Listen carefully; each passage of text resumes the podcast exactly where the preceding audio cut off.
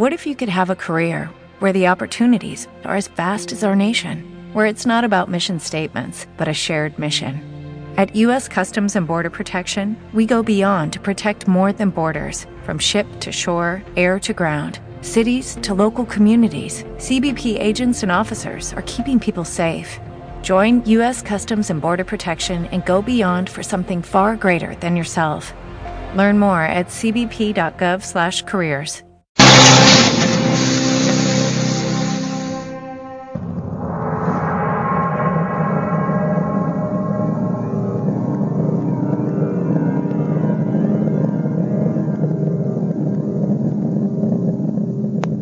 noches y bienvenidos a la nave del misterio. Desde tiempo remoto, en el imaginario colectivo del ser humano, la cueva ha sido un refugio de malhechores, de gentes de extraño vivir, nidos de conspiraciones, de logias y sobre todo enclaves donde lo luminoso, lo extraño, lo enigmático ocurría. La cueva, para los que sabían algo de la iniciación, era un descenso al infierno, el mismo descenso que tuvo Dante o Jesús de Nazaret en los evangelios apócrifos. También para muchos la gruta, la caverna, son los dominios de la muerte. Y esta noche quiero hablarles de una de las historias más maravillosas que se ocultan todavía bajo los suelos de España. Quizá no la conozcan. Es la historia de la cueva de Salamanca y los siete estudiantes del diablo. Es algo que se ha reflejado en libros desde la Edad Media. Algo sorprendente, maravilloso. Algo que nos habla, por ejemplo, de libros prohibidos. Mientras tierra arriba se hablaba en la universidad, se daban ciencias, en las cavernas, en las grutas, en los subterráneos, extraños personajes hablaban de otras artes, la nigromancia, la astrología, la cábala, el mal de ojo. Todo eso ocurrió de verdad. Y esta noche y no otra, vamos a redescubrir por vez primera grabada uno de los tramos de este lugar mítico y legendario que es real. La cueva de Salamanca. No lo van a poder olvidar. Hay quien dice que algunos hombres perdieron su sombra después de penetrar en sus fauces.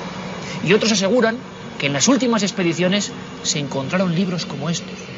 Libros condenados, libros prohibidos, libros que aparecían en los índices de la Inquisición con una mano blanca, que significaba que acababa en pecado mortal incluso el propio censor si lo sabría. Todas esas maravillas, todas esas historias concentradas en un lugar oscuro y real. Bajo la ciudad de la luz se esconde la ciudad de las sombras. Viajemos en este reportaje excepcional a la cueva de Salamanca.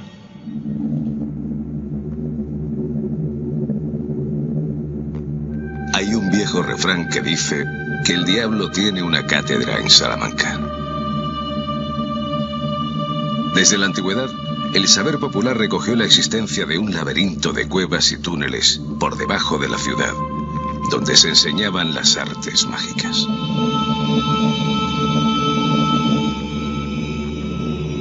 Hoy, siete siglos después, la leyenda de la cueva de Salamanca aún perdura.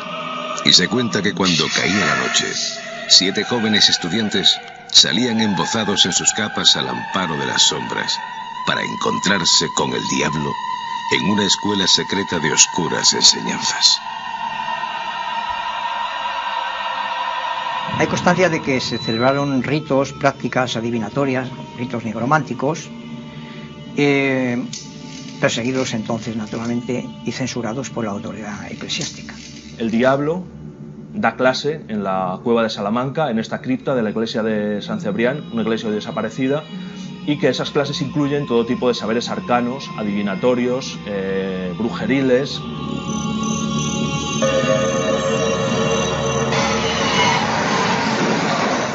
En la cuesta de Carvajal, a la sombra de la Catedral Nueva, podemos contemplar esta curiosa cavidad. Los restos de la muralla medieval dejaron al descubierto un pedazo oculto de la historia de Salamanca.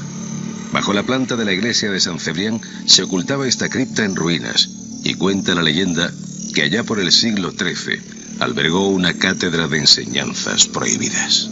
La cueva de Salamanca no se localiza en, un sitio cualquiera de la ciudad de Salamanca, se localiza en los sótanos, en la cripta de una iglesia que curiosamente está escrita al culto de San Cipriano o San Cebrián, que es lo mismo.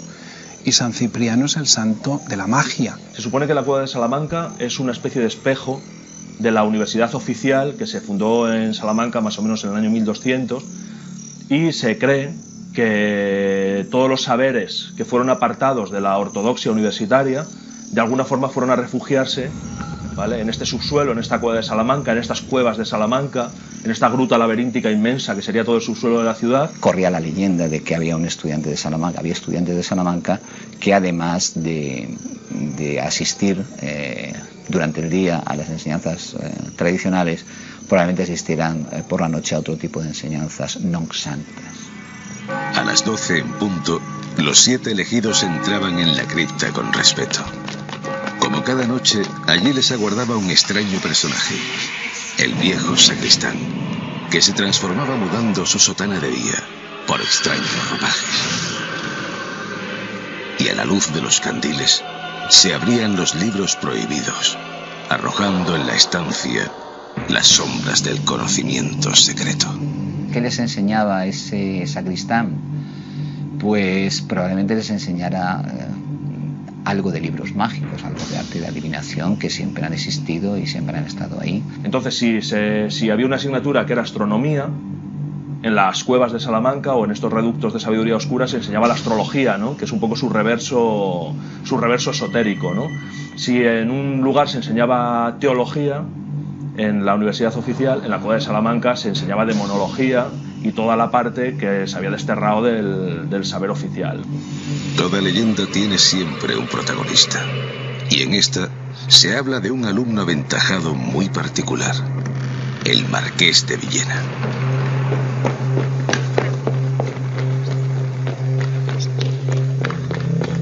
Fue un hombre que estaba en el punto de vista de las autoridades eclesiásticas, evidentemente, porque mm, bueno, su cualidad de noble lo protegía, pero evidentemente sus escritos eran unos escritos bastante heterodoxos para la época. Entre los siete estudiantes que en una de esas carreras, en una de esas promociones, ¿no? se apuntan a los cursos nigrománticos, está Enrique de Villena, es uno de los siete. Cursa los siete años, es un alumno aventajado, aprende todas las artes eh, nigrománticas y malignas, y cuando termina el curso es él el elegido por sorteo y le toca quedarse como siervo, como criado perpetuo del sacristán, El marqués de Villena bur- burló eh, la vigilancia del diablo y eh, se escondió en una tinaja. Cuando el diablo eh, se descuidó, salió de la tinaja sin pagar aparentemente ninguna cantidad, pero en el fondo llevaba consigo el castigo y, y es que se había quedado sin sombra. probablemente esa sombra pues sea una especie de símbolo del alma, ¿no? El precio que tiene que pagar por, por hacer tratos con el diablo. ¿no? Habría que investigar más en torno a ese, al significado simbólico de ese perder la sombra.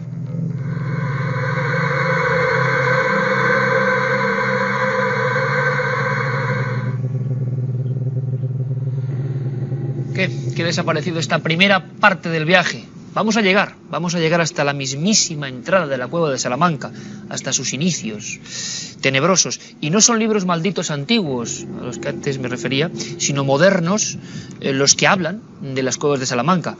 Eh, el tan nombrado Juan García Tienza, en Montes y Simas Sagrados de España, por ejemplo, la llama, sin lugar a dudas, eh, la cueva del diablo, donde el diablo daba instrucción sobre la nigromancia.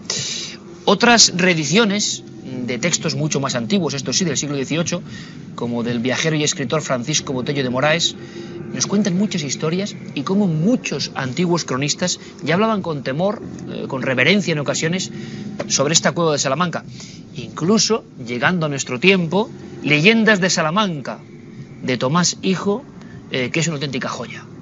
Tomás, aquí con nosotros. Bienvenido, buenas noches. Muchas gracias, Iker. Oye, vaya historia apasionante. Yo a veces me puede, me puede la emoción, pero es que cuando veo una, lo que llamamos pieza aquí en Cuarto Milenio, un reportaje, la primera parte nada más, pues uno se emociona porque te das cuenta de que estás tocando con las yemas de los dedos algo muy especial. Salamanca es maravillosa, pero bajo la superficie pasaban muchas cosas, ¿verdad? Sí, sí, claro. Eh, se supone que es un reflejo, ¿no? Todo lo que está sucediendo en, la cueva de Salamanca, de lo que estaba sucediendo en las piedras de arriba, ¿no? Con sus doctos eh, instructores, sus santos padres, y bueno, pues todas esas doctrinas que, que por arriba eh, han dado lustre y fama a la ciudad, pues por debajo también tenían su contrapartida digamos, nigromántica y diabólica. ¿Reverso tenebroso, Tomás? Reverso tenebroso totalmente, sí, sí, con un montón de significados que pueden hacer de ello algo fascinante, ¿no? Y la leyenda habla de un hombre que durante siete años escucha a las fuerzas maléficas, al demonio, al diablo,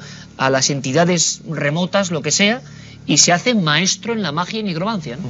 Hasta el punto que consigue burlar a su propio maestro, ¿no? que es un poco el asunto que cuenta la leyenda, como Enrique de Villena pues, se ve forzado a hacer un pago, pagar con su libertad por los conocimientos que ha recibido y aprovecha sus mismos conocimientos para burlar a su maestro, ¿no? que en unas versiones es el mismo demonio y en otras es una especie de sirviente menor, un sacristán, llamado Clemente Potosí. En cualquier caso, el marqués de Villena consigue hacer burla de ellos y, y, escapar de su cautiverio. ¿no? Y luego se habla del hombre sin sombra, que perdió su sombra como pago, digamos, a esas enseñanzas, a huir de todo ese ambiente.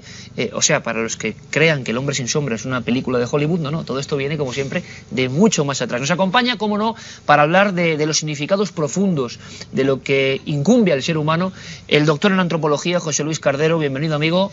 Muchas gracias, buenas noches. Yo hablaba, José Luis, en la introducción de este programa, de verdad para mí este reportaje, este documento es sensacional, eh, la inmersión en la cueva, en lo profundo, como el viaje iniciático al Averno, al infierno, desde el principio del tiempo. Sí, efectivamente, como dice Carlos, eh, entre otros muchos, Carlos Ginsburg, el, el, mundo subterráneo es el mundo de los muertos, fundamentalmente. Y las cuevas, en todos los lugares del mundo, en, prácticamente en todas las culturas, son el lugar de acceso al mundo de los muertos. Pero es curioso porque, lo veremos después quizás en alguna de las, de las cuestiones concretas de, la, de, la, cueva de Salamanca, eh, es muy posible que ese paso al mundo de los muertos eh, no se haga eh, sin ningún coste para el que lo realiza. Es decir, el que da ese paso al mundo inferior necesita morir. Al menos necesita morir simbólicamente. Y es muy curioso que se hable, por ejemplo, de siete iniciados. El siete sabemos que es un número cabalístico, un número mágico, y que se hable de siete años que dura la iniciación. Es decir, aquí se está sacralizando de alguna manera, en el sentido de mm, llegar al mundo de los muertos, a la sabiduría de los muertos, el espacio y el tiempo. Es decir, se está sacralizando el espacio, eh, el tiempo, porque son siete años que dura esa enseñanza. Y se está eh, sacralizando un poco el espacio porque es un lugar eh, por el cual se accede al mundo inferior. Es curioso que uno de los iniciados, precisamente, se quede en poder del iniciador. Yo interpreto, como suele pasar en muchas otras culturas, que no es tanto un castigo, sino un premio. Es decir, el que es escogido eh, va a cambiar de nivel, va a adquirir un conocimiento secreto, el iniciador le va a transferir eh, ese conocimiento secreto y va a cambiar de nivel. Y la prueba de que cambia de nivel, en el caso del Marqués de Villena, por ejemplo, es que pierde su sombra. Eh, al perder su sombra, es un personaje de este mundo que ha sido marcado, señalado, como perteneciente al otro mundo. Cuando se va al otro mundo, nunca se deja de pertenecer a él. Pues yo estoy deseoso de continuar el viaje, no sé ustedes, deseoso de saber más. Eh, ¿Qué decirles de nuestro compañero Luis Álvarez? Se mete siempre en los temas con una profundidad terrorífica en ocasiones, profundidad doble en este caso, porque respóndeme, no hay más tiempo, eh, Luis, has estado dentro de la cueva de Salamanca. Uh -huh. Uh dentro de la cueva, dentro de la red de túneles. Es que Salamanca es una ciudad llena de secretos y misterios. Solo hay que saber mirar y encontrarlos. Pues eh, me gustaría mucho que disfrutasen eh, de lo que ha sentido nuestro compañero Luis ahondando en esa red de túneles y yo creo que encarnando un poco eh, el espíritu de esos estudiantes que acudían a lo desconocido. No solo eso, esta noche en Cuarto Milenio reabrimos. Fíjense si la cueva de Salamanca llegó a tener fama en el pasado, que sus prodigios, los misterios que en ella ocurrían, fueron de boca en boca, cruzaron incluso los océanos, eh, las mares remotas, y hoy en día, y yo eso lo he vivido, por ejemplo en Argentina, en el Cerro del Uritorco, el lugar también repleto de, anomalías, la gente me señalaba una, una cueva, esto es muy curioso, eh, y me decían, es una cueva donde se aparecía el demonio, donde el demonio cobraba forma. Dije, qué curiosa historia, en España ocurre en muchas ocasiones. ¿Y cómo se llama esa cueva? La Salamanca. Acabó la palabra Salamanca, el nombre Salamanca, asociado directamente a cuevas donde ocurrían cosas extrañas, cuando menos significativo. Luis, eh, en unos minutos te vamos a ver vagando por una de esas entradas.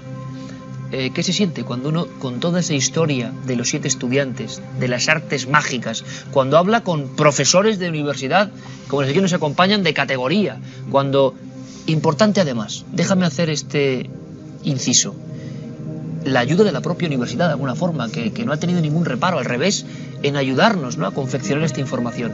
¿Qué se siente con todo eso en la mochila yendo por, por el inicio de esos túneles? Hombre, es lo que debería ser, la ayuda de la universidad es lo que debería ser siempre, ¿no? Porque estamos hablando de que lo que hemos contado en este reportaje es una realidad histórica, hay un montón de pruebas repartidas, ahí tenemos esos libros que has enseñado, tenemos aquí otros, y están ahí, son, por ejemplo, este Cinco Tratados Españoles de Alquimia, ¿no? de Juan Eslava Galán, es una, es una edición antigua. Pero, fíjate, Iker, hay una cosa aún más importante. En Salamanca se había oído siempre el tema de los túneles, esa red de túneles que muchas veces está en otras ciudades, en Toledo se ha hablado, también lo sacamos aquí en la primera temporada, Granada, etcétera. Es como ese submundo de la ciudad que todo el mundo ha oído hablar alguna vez, pero nunca nadie vio. Y sin embargo, fíjate, y es una gran exclusiva, y pues, además un privilegio poder contarlo aquí, hemos estado dentro de esa red de túneles. Ya la gente no va a volver a decir más bueno, son cosas que se cuentan, que se hablan, historias de abuelas, ¿no? Estuvimos ahí dentro y fíjate y es curioso porque esa red debe ser mucho más larga, pero con los años ha ido tapiándose, se ha ido cortando, con los nuevos edificios se han ido cerrando esos accesos y si hoy día uno coge, eh, hace una excavación en el centro de Salamanca, que es donde estaba en esta red de túneles, pues encuentra muchísimas cosas, tumbas visigodas, etcétera, etcétera, y tramos cortados de esa red de túneles, ¿no? Que posiblemente tenían acceso a esa cueva de Salamanca, con lo cual la leyenda a veces se hace realidad. Bueno, pues yo creo que después de estas palabras, ahora vamos a continuar el debate de qué podía pasar ahí abajo, hasta dónde nos llevan los mitos y cuándo se entremezclan con la realidad. Es una historia preciosa. Mm, yo creo que es mostrar la España auténticamente ancestral eh, y que nos muestra una enseñanza. Vamos a verlo. No queda otra opción después de escuchar a Luis. Vamos a descender a la cueva de Salamanca. Vamos a ver qué se cuece por esos subterráneos donde tantas cosas pasaron hace tanto tiempo.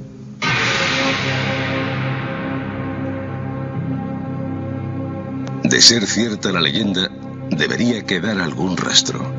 Una pista real que nosotros pudiésemos seguir. La fachada de la universidad alberga un complejo de filigranas y figuras asombrosas.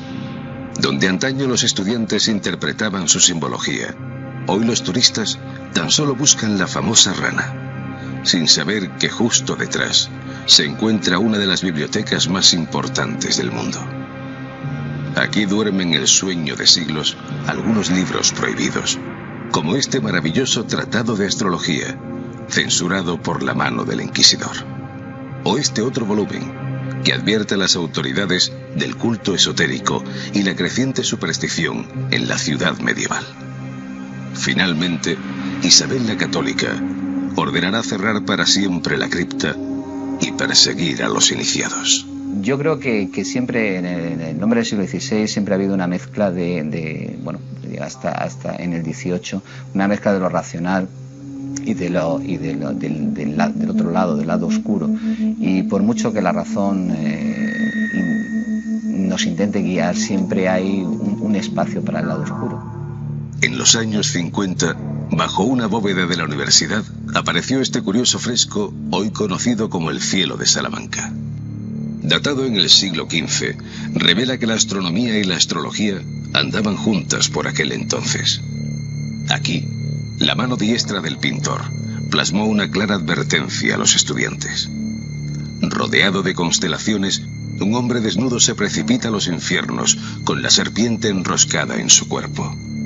Es el mito de Fausto, del Quijote. Aquel que en la búsqueda del conocimiento se expone al peligro de transformarse en sabio o en un demente. La expresión de su rostro, en contraposición con el resto, lo dice todo. ¿Realmente eso existía? ¿Realmente había siete alumnos que durante siete años profundizaban en el conocimiento de estas artes mágicas? Los mitos tienen siempre un punto de referencia real. La leyenda asegura que la cueva era la entrada a una red laberíntica de túneles con varios puntos de acceso por toda la ciudad.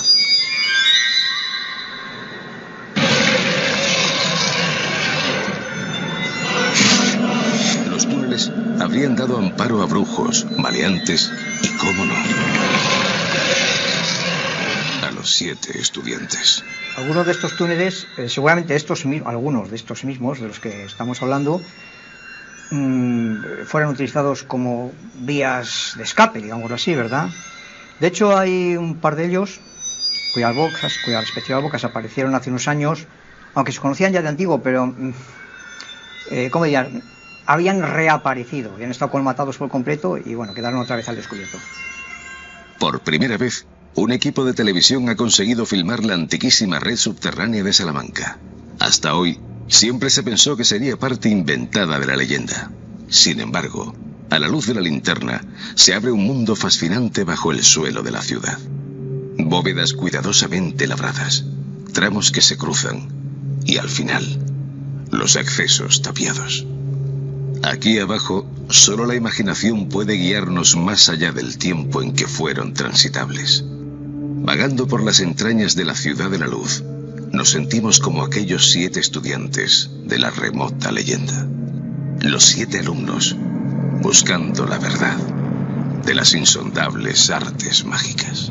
Hay estanques excavados en la roca viva, hay también eh, canales labrados, también en la roca viva, eh, pasadizos con signos extraños, esotéricos, algunos contienen incluso la, pentalfa, eh, y luego después también signos cristianos, y otros, por decirlo así, de una forma un tanto truculenta, mistéricos, esotéricos, eh, de momento ininterpretables. Toda leyenda tiene su final. Y se cuenta que si al caminar por las calles de Salamanca te cruzas con un hombre que a su paso no proyecta sombra, es que estás frente al marqués de Villena en persona. O puede que se trate de un nuevo estudiante del diablo de la cueva de Salamanca.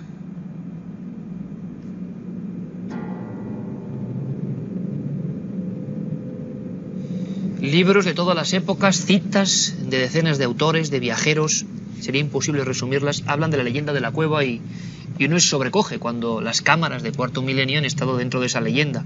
Por ejemplo, decía Álvarez de Rivera, habiendo llegado a ser universal en Salamanca esta comprensión y enseñanza de todas las facultades, que aún las que no se pueden aprender ni manifestar, las ha descubierto ocultas la antigüedad en la obscura y profunda gruta de San Cibrián, o San Ciprián, la cueva de Salamanca, llena la historia de referencias. Hablábamos de signos, de símbolos. Eh, algunos eh, doctores y profesores nos hablaban sin tapujos, sin rubor, de una serie de iconografías extrañísimas que solo oyéndolas impresionan. ¿Sabemos algo eh, de esos signos, de esos símbolos? ¿Qué podían ser? ¿Qué podía ocurrir dentro? ¿Qué, qué pensáis? Bueno, eh, eh, hay una cosa que está clara. Eh, los, los, caminos iniciáticos. Em, ¿Por qué esto es un camino iniciático? Es un camino iniciático sin duda, sin duda alguna. ¿Qué quiere decir, para quien no lo sepa, un, camino de conocimiento, de, aprendizaje de, la persona? Es decir, un camino que empieza en, en un determinado lugar. En ese lugar, ese lugar siempre está señalado con un signo algún, tipo de signo. Por ejemplo, en las iglesias románicas pueden ser los famosos signos de los canteros, pueden ser los eh, signos de los capiteles románicos. Siempre hay un lugar en el que empieza el camino iniciático. El iniciando tiene que seguir ese camino que, mm, hay que decirlo, es un camino doloroso, suele ser un camino doloroso, suele ser un camino desagradable y que termina siempre por la muerte. Pero no es una muerte en el sentido que nosotros la conocemos habitualmente, es una muerte iniciática. O sea, dejas tu otra vida normal y terrenal y, eres un hombre ya transformado. Sí, te tienes que transformar, tienes que morir. Para, para, que ese conocimiento, digamos, pueda activarse y pueda ser eh, un ser auténticamente del otro mundo. ¿Será posible tal vez que la cueva de Salamanca haya sido un antiguo lugar de iniciación o de paso de los muertos, en donde las divinidades psicopompas, es decir, en donde las divinidades que ayudan a las almas de los muertos a cruzar de un mundo a otro, en ese famoso espacio frontera del que tantas veces hablamos, eh, se hayan transformado posteriormente en, estas, eh, en estos personajes que todos conocemos. Eh, fijaros que en la Cueva de Salamanca hay también personajes mágicos, como por ejemplo la Madre Celestina, la famosa Madre Celestina, o la, o la María Álvara, que es un demonio femenino con cuerpo de mujer y patas de cabra. Siempre aparecen María Álvara. María Álvara. aparecen las patas de cabra eh, como símbolo de los, de los personajes femeninos diabólicos. los demonios femeninos, como Lilith o como tantos otros demonios femeninos, son siempre, están siempre vinculados al mundo de los muertos. Es decir, aquí tenemos un conocimiento secreto para el cual hace falta morir para que podamos adquirirlo. Hace falta morir y transformarse. Y ese camino eh, iniciático está, eh, digamos, recorrido o señalado por una serie de signos que nos indican la progresión de ese camino. Signos indescifrables, decía uno de los profesores entrevistados por Luis Álvarez. Nos acompaña también Tomás Hijo, profesor de la Universidad Pontificia. Tomás, eh, tú que palpas casi a diario ¿no? el ambiente de este misterio recogido en tus trabajos. Vamos a ver, Existe, por lo tanto, la red de túneles, existe la cueva. ¿Hasta cuándo está activa? ¿Se supone hasta cuándo se tomaban mm. clases allí? ¿Qué pasó con eso? ¿Se prohibió entrar? ¿Se selló? ¿Qué pasó? Eh, seguramente, o por lo menos con el uso que nosotros hemos visto eh, y estamos viendo en el programa, eh, coincide un poco con la fundación de la universidad en el año 1200 aproximadamente, a principios del siglo XIII. Y se sabe que Isabel la Católica, en persona, por una orden directa, mandó tapiar el acceso a la cueva pues en el año aproximadamente 1500. Isabel la Católica mandó tapiar la cueva. Sí, dentro de una iniciativa de carácter personal, ella mandó tapiar la cueva por eh, las actividades que allí se estaban realizando, pues que desde luego no eran compatibles un poco pues con la política que la pareja de los reyes católicos estaba imponiendo. En o sea, que era conocido que era una cueva las cuevas siempre han sido lugares de, dicen las historias, ¿no? de maleantes, de personas que se escapaban de, lo oficial, de lo ortodoxo, de logias, de conspiraciones. Todo eso debía estar ocurriendo ahí, por lo tanto. Qué curioso, y lo mencionaba Luis Álvarez, mucha gente recordar el primer programa de Cuarto Milenio, el primero, Juan G. Vallejo también descendía a la famosa cueva de Hércules de Toledo, de alguna forma también con cosas paralelas, y el cardenal Silicio también la mandó eh, tapiar después de que diez hombres, los más bravíos de Toledo, bajasen con unas sogas, oyesen ruidos estruendosos, viesen figuras un tanto extrañas, y luego todos ellos, después de verse unos a otros con el rostro demudado, fueran muriendo. Aquello en Toledo causó expectación y se tapió. O sea que en Salamanca también hay datos concretos sobre eso. Sí, sí, sí, ahí existe ese, ese dato, además de muchas otras cuestiones curiosas. Eh, aludíamos antes a la simbología, como es la simbología de la escalera, muy importante en el caso de la cueva, y uno de los fragmentos que actualmente se conserva en buen estado.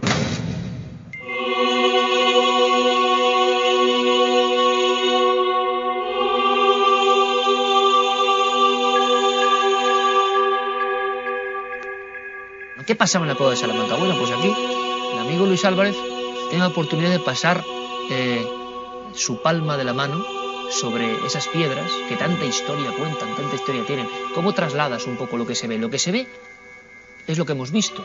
¿Hay más? Llegas hasta la tapia. ¿Qué hay? por supuesto que más. Bueno, te dejo una sensación curiosa por el hecho de, como digo, de descubrirlo, de estar ahí, ni siquiera. No, es que no creo que haya demasiada ¿Se puede visitar? No. No. Hay que, pedir un permiso, hay que pedir un permiso.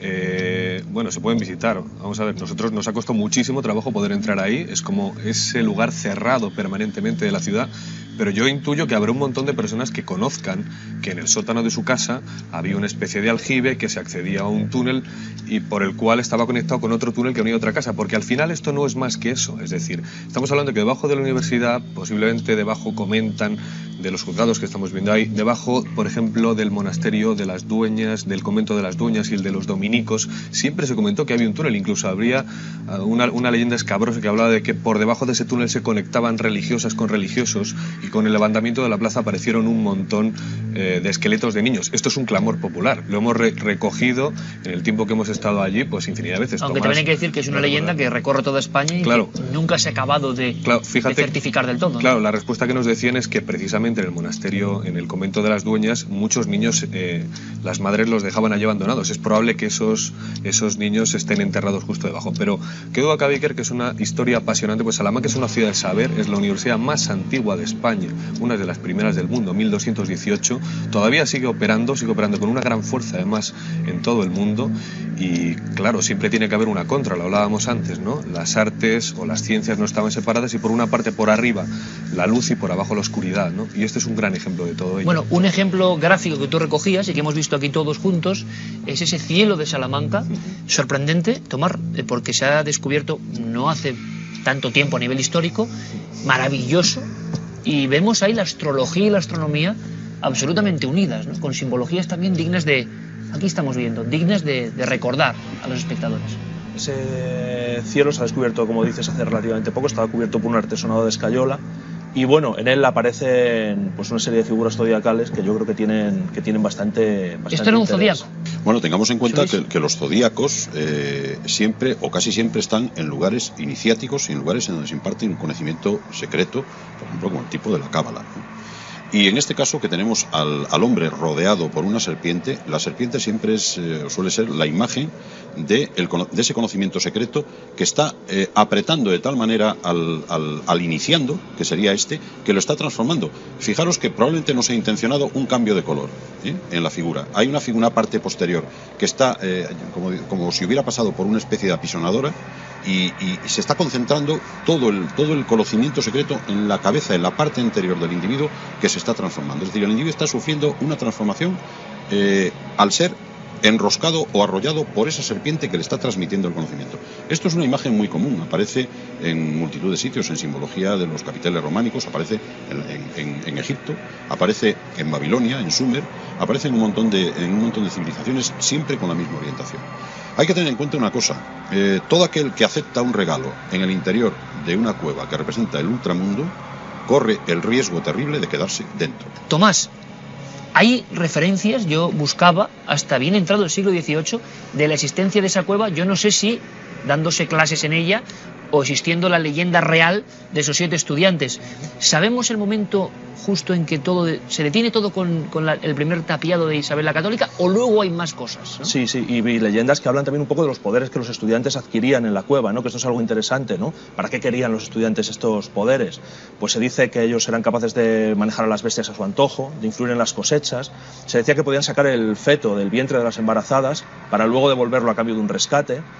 Y se cuenta un episodio incluso de una venganza muy divertida en la que unos guardias de la ciudad le requisaron a un grupo de estudiantes de la cueva unas botellas de vino. Todos los estudiantes lo que hicieron fue alzar las aguas del río Tormes, que quedaron cubiertas de peces, ¿no? Así que los guardias, movidos por la gula y la avidez, se lanzaron a la cuenca del río a recoger los peces y en ese momento los estudiantes volvieron a dejar caer las aguas que se llevaron a los guardias y los, y los mataron, ¿no? Entonces hay un montón de folclore, un montón de leyendas, un montón de personajes como los que, como los que se citaban antes. Se habla de María Morcilla, Francisca de la Trecha, una serie de mujeres ¿no? brujas de, Salamanca, parientes de la vieja Celestina.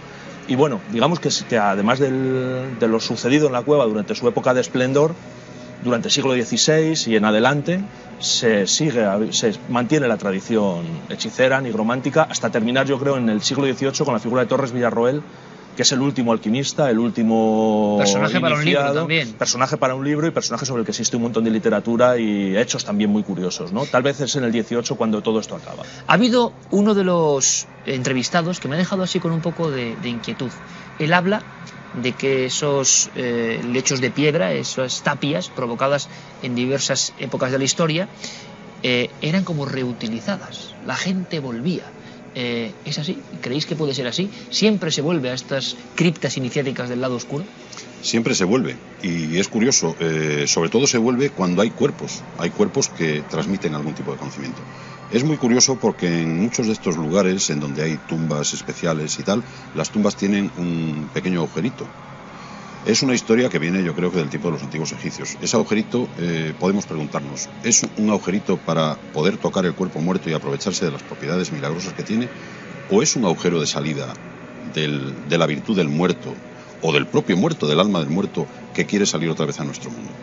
Es decir, ese, camino de ida y de vuelta entre nuestro mundo y el más allá eh, ha generado tantas historias, ha generado tantas leyendas y ha generado sobre todo tantas inquietudes y tantos miedos que quizá merecería la pena analizarlo con más detalle. Y sobre todo, José Luis, y os invito a hacerlo, que la cueva de Salamanca no es la única, ni la cueva de Hércules de Toledo, que toda España está llena de, de montes y simas sagrados, donde han pasado muchas cosas, donde las culturas y la antropología ha ido variando el culto, pero que muchas veces tenían que ver con lo luminoso, con lo extraño, con lo sorprendente. Pues autor de Leyendas de Salamanca, Tomás Hijo, de verdad que ha sido un placer eh, y esperemos seguir viajando contigo y que seas Cicerone en esa ciudad maravillosa que guarda todavía tantos secretos que tienen que ver la luz porque son parte de nuestro acervo cultural más importante. Gracias, amigo, por tu Cuando visita. queráis, ahí os espero. Eh, José Luis Cardero, qué decirte, muchas gracias por esa interpretación que va un poco más allá y que significa en el fondo dar vueltas a esa eterna historia, ¿no? El viaje al conocimiento tiene un pago. Gracias, amigo, como siempre. Muchas gracias. Y Luis, qué decirte que has hecho un poco de patria, porque tú procedes de raíces también de esa tierra, salmantina, eh, que es maravilloso el cielo de Salamanca, el cielo y el infierno, entre comillas, ¿no? La cueva. Eso es, y quería que agradecer, fíjate, especialmente a la Fundación Salamanca, especialmente a Juan Francisco Blanco, porque ellos han sido los que nos han abierto las puertas de esta maravillosa ciudad y maravillosa provincia a la que me siento tan cercanamente arraigado. Muchas gracias, Luis. Un maravilloso trabajo que nos muestra la España desconocida, la España ancestral, la España mágica en su más pura esencia. Ahora cambiamos el rumbo. Es la montaña rusa de cuarto milenio. Every day, we rise, challenging ourselves to work for what we believe in. At U.S. Border Patrol, protecting our borders is more than a job, it's a calling. Agents answer the call, working together to keep our country and communities safe. If you are ready for a new mission, join U.S. Border Patrol and go beyond. Learn more at cbp.gov/careers.